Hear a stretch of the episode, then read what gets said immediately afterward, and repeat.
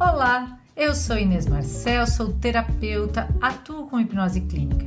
Esse é o meu podcast Tranquilamente, um podcast para tranquilizar você.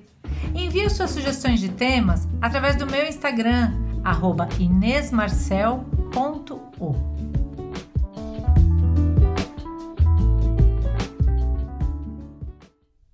Bem-vindo a mais um episódio do podcast Tranquilamente. Hoje eu quero te perguntar: você se sente responsável por tudo à sua volta?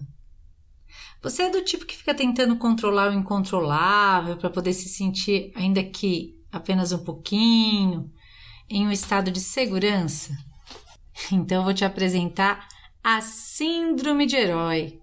Você sabia que é chamado de herói aquele que se distingue por seu valor ou pelas suas ações extraordinárias? e principalmente por feitos brilhantes que faz em prol do outro. Numa guerra, por exemplo, o soldado que se destaca ele é chamado de herói. Nos tempos atuais agora, né, nessa era contemporânea, nós chamamos de herói a pessoa que é capaz de varar noites, trabalhando, aquela que trabalha de final de semana, aquela que faz plantões enquanto ninguém mais se prontifica. O herói, na verdade, é uma figura arquétipica. Ela serve para representar um personagem que reúne em si todos os atributos necessários para superar de uma forma excepcional algum determinado problema que para muitos seria impossível. Dos filmes de fantasia, os que eu mais gosto são os filmes de herói. A maioria das pessoas vai concordar comigo, né? é, os filmes de herói nos atraem, né? Já há algum tempo, o meu preferido nesse tema dos heróis é o Pantera Negra. Na síndrome de herói, no complexo do super-herói, ela acabou se, se tornando uma patologia. Eu vou te explicar um pouquinho sobre isso. É quando uma pessoa se sente exageradamente responsável por solucionar todos os problemas que estão à sua volta e até ultrapassa o sentido da ajuda. Essa pessoa começa a se sentir responsável por salvar a situação, mesmo que isso vá gerar para ela mais dificuldades, porque vai trazer mais responsabilidades que não são suas, né? A síndrome do herói faz com que a pessoa se sinta na obrigação de ser o resolvedor. E muitas vezes, essa pessoa pode até sentir culpa excessiva e exagerada por achar que previu um problema e que não se antecipou para resolver. Tem pessoas que se sentem tão responsáveis que tem medo que um pequeno erro seu leve à falência da multinacional que ela trabalha. Essa síndrome, ela também pode se relacionar com aquelas pessoas que têm uma busca desenfreada pelo topo, por querer vencer, essas pessoas que querem estar sempre certas e ter as melhores escolhas, as melhores opiniões, as melhores soluções. Você deve conhecer alguém assim. Mas esse é, esse é um outro assunto, esse é um tema para um outro episódio, onde aí nós vamos abordar aquela frase provocadora, que tenta ser motivadora, e que você já deve ter lido no perfil de algum amigo, que é aquela frase: Te vejo no topo. O tema agora é o herói do tipo você, do tipo eu, que não é um herói como dos filmes, mas que também acredita que tudo na vida importa. E que às vezes, exageradamente, até acaba doando a própria sanidade mental para salvar tudo à sua volta. O tema que eu quero falar hoje é do herói do tipo a gente, eu e você. Esse herói que quer controlar tudo para fazer a vida de todos melhor. E olha, se fosse para salvar verdadeiramente uma vida, certamente valeria a pena doarmos toda a nossa sanidade mental. Mas infelizmente, as pessoas que sofrem de verdade com a síndrome do herói, na grande maioria das vezes está só avaliando de forma catastrófica a situação e sentindo como se necessitasse salvar alguém ou alguma situação.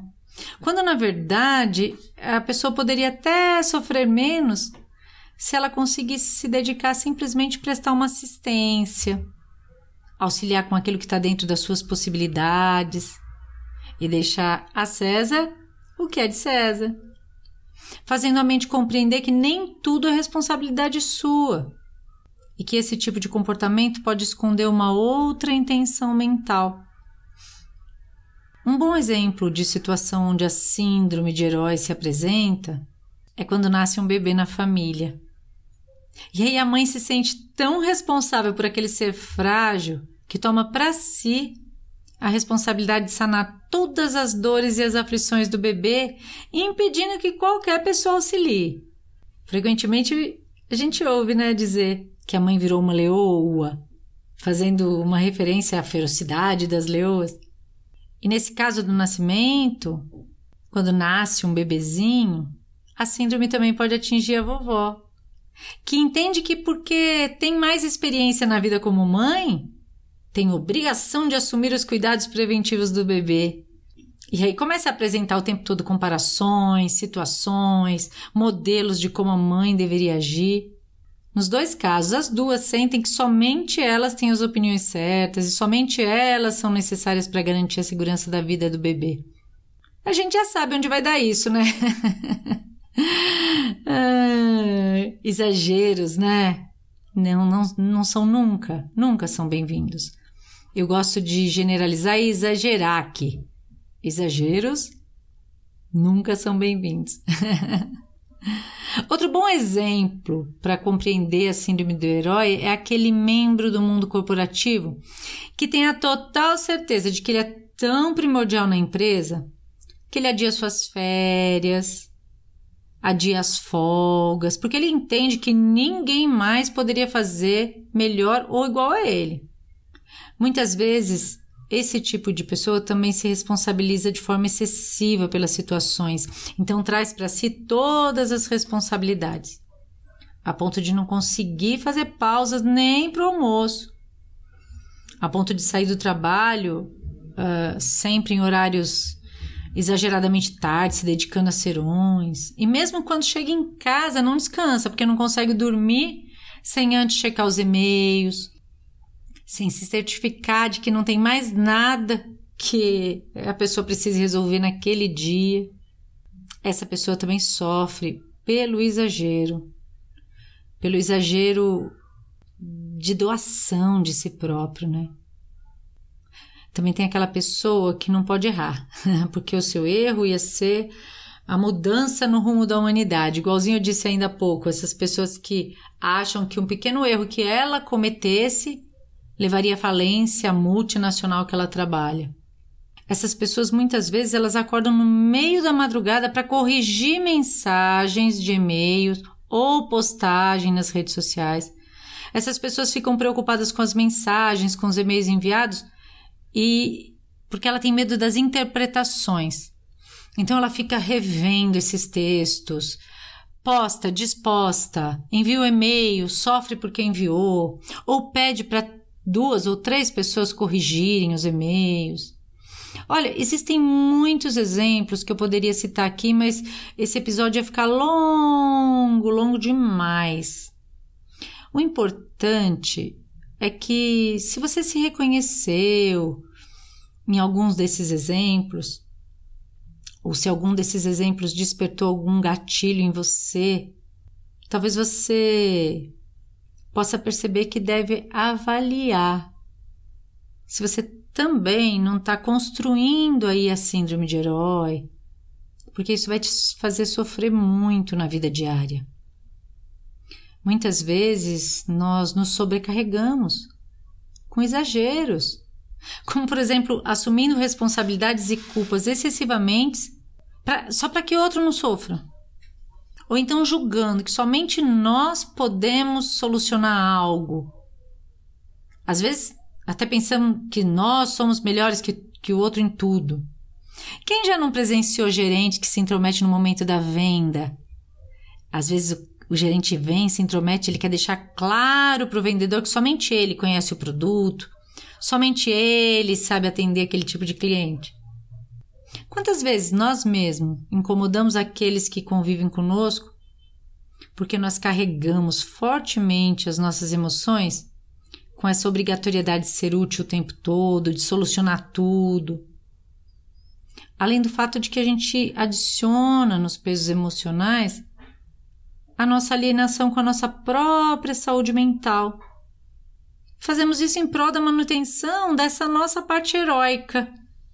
É, porque tentar estar no controle o tempo todo vai consumir de forma tão grande as energias vitais que o seu corpo físico precisa, que até esse corpo físico vai sofrer junto. Corpo emocional e corpo físico vão sofrer. Pode causar falta de sono ou sono exagerado. Os pensamentos podem ficar intrusivos e repetitivos. Podemos ter inapetência ou até um apetite exagerado a falta de sexo ou a necessidade exagerada de sexo, ou a masturbação excessiva, a sensação de deslocamento que causa taquicardia, mal-estar.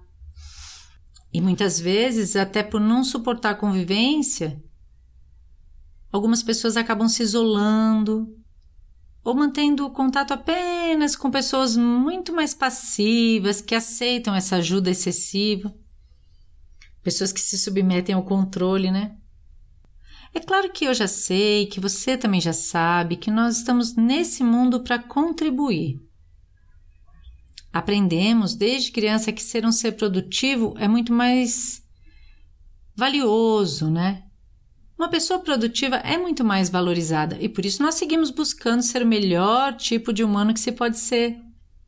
Nós fazemos isso para cumprir a missão de vida para a qual nós nascemos, que é evoluir.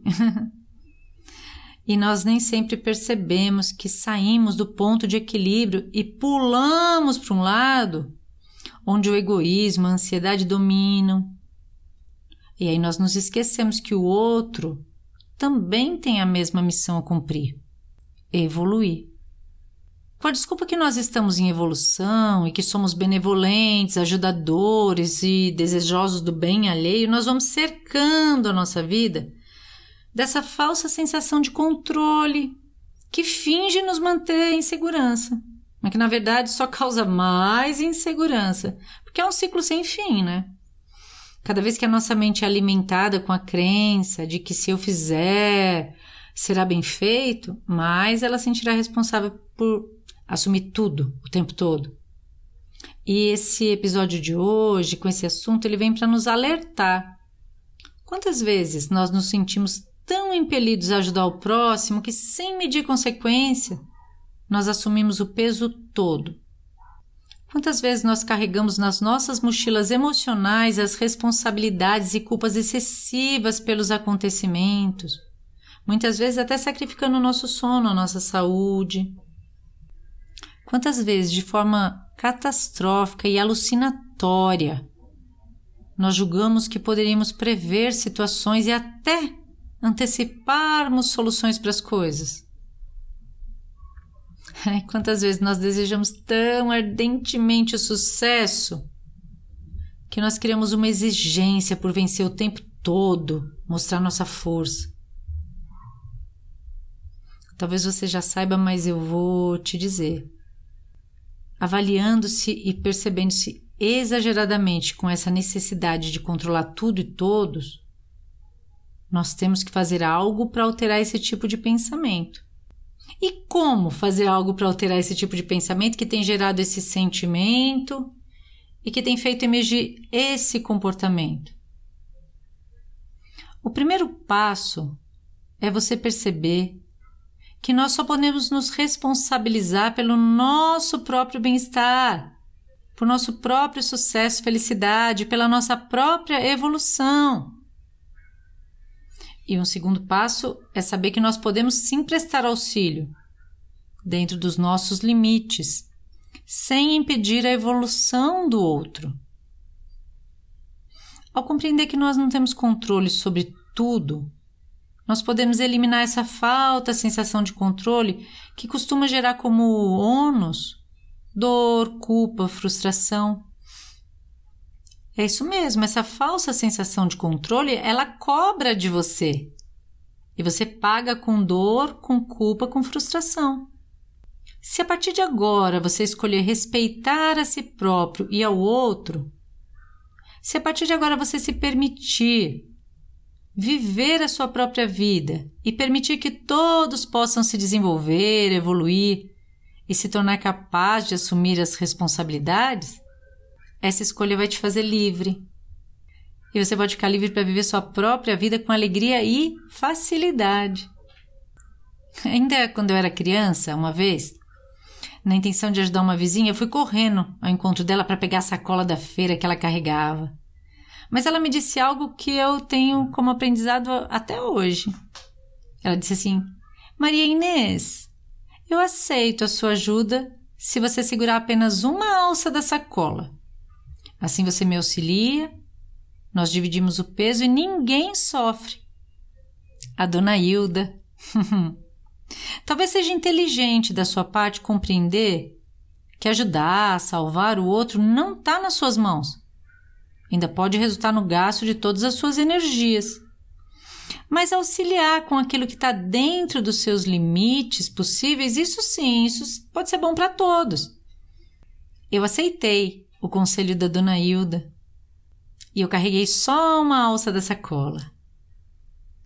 Até hoje eu acho que ela que carregou todo o peso carregando uma alça só, porque eu era muito menorzinha que ela, né? Então, claro que ela ficou com mais peso. Mas eu quero repetir para você que você pode aprender a auxiliar.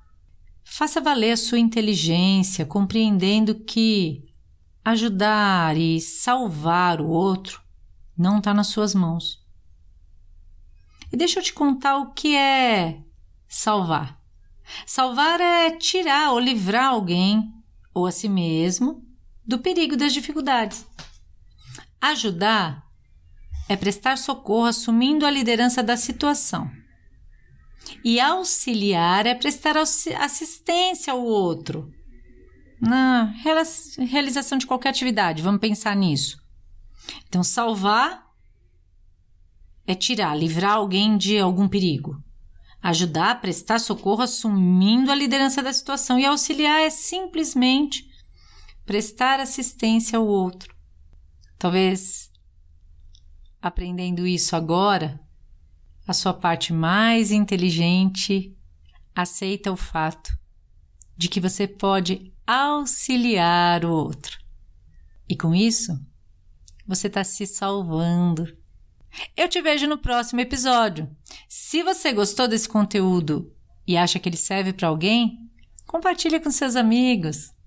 Até a próxima!